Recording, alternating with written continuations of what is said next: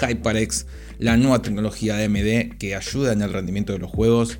¿Qué hay detrás de esta tecnología? ¿De qué manera lo hace? Eh, va a ser un video simple pero muy interesante. Bienvenidos a la comunidad de Zombie Digital. Comencemos.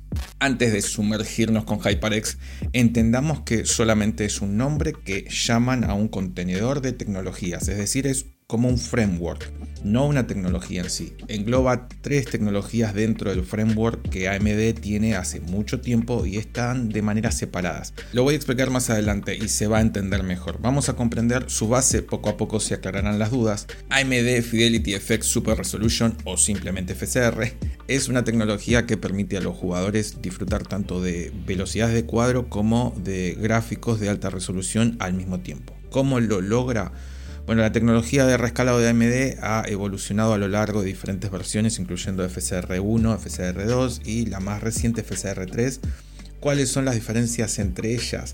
FSR1 eh, proporciona escalado de resolución en tiempo real, requiere integración específica de los juegos eh, por parte de los desarrolladores. Los resultados pueden variar según la implementación en el juego, ayuda a aumentar la velocidad de cuadros, deteriorando un poco la imagen necesita que el juego tenga soporte para funcionar. FSR2 es algo bastante diferente, mejora los algoritmos de escalado temporal y reemplaza el anti-aliasing temporal o TAA por una tecnología más optimizada y de mayor calidad. Aborda problemas de artefactos e imágenes fantasma que a veces se producen en versiones anteriores y también necesita de soporte del juego para funcionar. FCR3 eh, introduce interpolación de fotogramas para generar múltiples cuadros interpolados por cada cuadro renderizado de manera clásica. Muy similar en este aspecto al DLSS 3, pero puede generar hasta 4 interpolados por cada cuadro real. En este aspecto está muy por encima de Nvidia, aunque hay que ver cómo funciona realmente. Las características de interpolación de fotogramas se integran en el controlador, no es necesaria intervención de los desarrolladores. FCR3 no basa su funcionamiento totalmente en inteligencia artificial, a diferencia de DLSS de Nvidia o XSS de Intel. En resumen, FCR introduce interpolación de fotogramas eh, para mejorar la calidad y la fluidez en los juegos generando múltiples cuadros interpolados por cada cuadro real. Sin embargo, existe la posibilidad de que esta característica solo funcione en gráficas Radeon y de determinada generación y no sea compatible con gráficas de Nvidia o Intel. Alguno puede tener una confusión con alguna de las mejoras de Nvidia llamada eh, para reconstrucción de imagen. Eh, tenemos el, conocido DLSS, que es el homólogo de FCR, como dijimos antes, y también tiene eh, tres generaciones de versiones. Después tenemos Nvidia DSR, que es, es una característica muy antigua de Nvidia que permite renderizar los juegos a resoluciones más altas que las que admite el monitor y luego reducir la imagen para que se ajuste a la pantalla. Puede mejorar la calidad de imagen al aumentar la resolución de renderizado, pero a cambio tendrás una penalización del rendimiento más alta que con una resolución nativa. Esto estaba pensado para mejorar la calidad a costa de un rendimiento bastante empobrecido. DSR funciona en todas las GPUs modernas de Nvidia y se maneja a nivel de controlador. Se puede habilitar en la mayoría de los juegos de PC y sin requerimientos especiales del desarrollador. Hace muy poquito, eh, más o menos un año y medio, nace DLDS SR es una especie de mezcla entre DLSS y DCR. La diferencia más marcada es que utiliza la potencia de inteligencia artificial de Nvidia y los núcleos Tensor Cores en las RTX para hacer que el proceso de mejora de la resolución sea más eficiente y no tengas los problemas que mencioné de rendimiento y penalización mencionados anteriormente. Una diferencia también bastante marcada con DLSS es que DLDSR renderiza los juegos a una resolución más alta y después las reduce. Todo lo contrario a DLSS que hace justamente lo contrario. Nvidia afirma que DSR en 4X aproximadamente es el equivalente a 2.25X de DLDSR en términos de eficiencia. Solo está disponible en GPUs de la serie RTX en adelante, ya que depende, como dije, de los eh, núcleos Tensor Cores. Atentos porque es un quilombo esto. No lo probé ni vi cómo funciona, pero puede funcionar junto con DLSS, escalando imágenes antes de aplicar DLDSR para una resolución más alta que luego se reduce.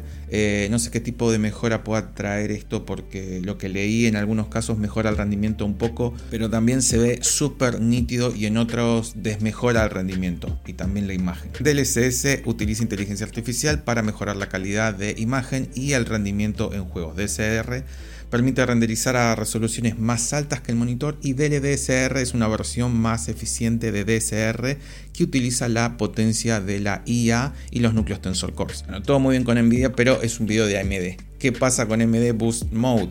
Eh, bueno, es una tecnología diseñada para mejorar la experiencia de juegos al aumentar la tasa de cuadros por segundo en momentos clave sin sacrificar significativamente la calidad visual.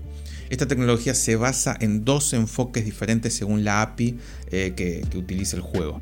En gráficos basados con DirectX 11, Radeon Boost ajusta la resolución de renderizado cuando se detecta movimiento brusco de la cámara en juego. En lugar de mantener eh, una resolución de renderizado constante, la GPU reducirá momentáneamente la resolución durante estos movimientos generados por el mouse y luego la aumentará nuevamente cuando la cámara se estabilice. Esto resulta en una mayor cantidad de FPS durante los movimientos rápidos sin que el jugador note una disminución significativamente en la calidad de la imagen como dijimos antes, que es más avanzada que la versión utilizada en DirectX 11. En lugar de reducir la resolución de manera uniforme, divide los cuadros en, pequeñas porciones y ajusta la cantidad de recursos de hardware asignados a cada porción. Esto permite una resolución más precisa en cada eh, imagen o en cada cuadro de imagen. Es decir, en algunos cuadros puede mantener la resolución y en otros ve que hay mucho más movimiento y la baja. Entonces puede ajustar muchísimo más, eh, de manera más optimizada, como dijimos, eh, la resolución de cada uno de los cuadros y esto hace que la calidad visual sea muy superior a la anterior versión. Esto permite una resolución mucho más precisa de la calidad de imagen en las áreas menos importantes mientras mantiene una alta calidad en las áreas críticas. Nuevamente esto se hace para aumentar la tasa de FPS cuando es necesario sin una disminución importante eh, en la calidad. Básicamente mejora la fluidez del juego sin degradar significativamente la experiencia visual o por lo menos es a eso a lo que aspira. Ahora tenemos el último integrante de esta mesa redonda, ¿no? El Radeon Anti-Lag es una tecnología desarrollada por AMD que tiene como objetivo reducir las latencias de entrada en, los juegos. La latencia de entrada se refiere al tiempo en que transcurre desde que el jugador realiza una acción como presionar una tecla o mover el mouse hasta que se acciona y se refleja en la pantalla del juego. Una menor latencia de entrada proporciona una experiencia de juego más receptiva y suave. Las principales características y funciones de Radeon Anti-Lag es trabajar para minimizar la latencia de entrada y acelerar la velocidad a la que se procesan los comandos del jugador en la GPU. Esto significa que las acciones del jugador se reflejan más rápidamente en la pantalla, lo que resulta en una respuesta más inmediata. Funciona únicamente con tarjetas gráficas de AMD no es compatible con tarjetas gráficas de otros fabricantes como Nvidia o Intel. Es especialmente útil en juegos competitivos donde cada milisegundo cuenta. Los jugadores que buscan una, ventaja competitiva pueden beneficiarse de, una menor eh, latencia de entrada. Podemos ajustar la configuración de Radio Antilag según sus preferencias y las necesidades de rendimiento. Esto les permite encontrar algo de equilibrio entre latencia eh, y el rendimiento gráfico. Por último, es compatible con las APIs de DirectX y Vulkan, lo que significa que puede funcionar en prácticamente cualquier juego. Esto es compatible con todas las gráficas de AMD, pero después tenemos a Radeon Anti-Lag Plus, Plus o más y solamente será compatible por el momento, no sabemos a futuro, con la serie 7000 de las nuevas GPUs. En resumen, Radeon Anti-Lag es eh, una tecnología de AMD que se centra en reducir la latencia de entrada en los juegos lo que mejora la capacidad de respuesta y la experiencia general del juego, específicamente en entornos competitivos.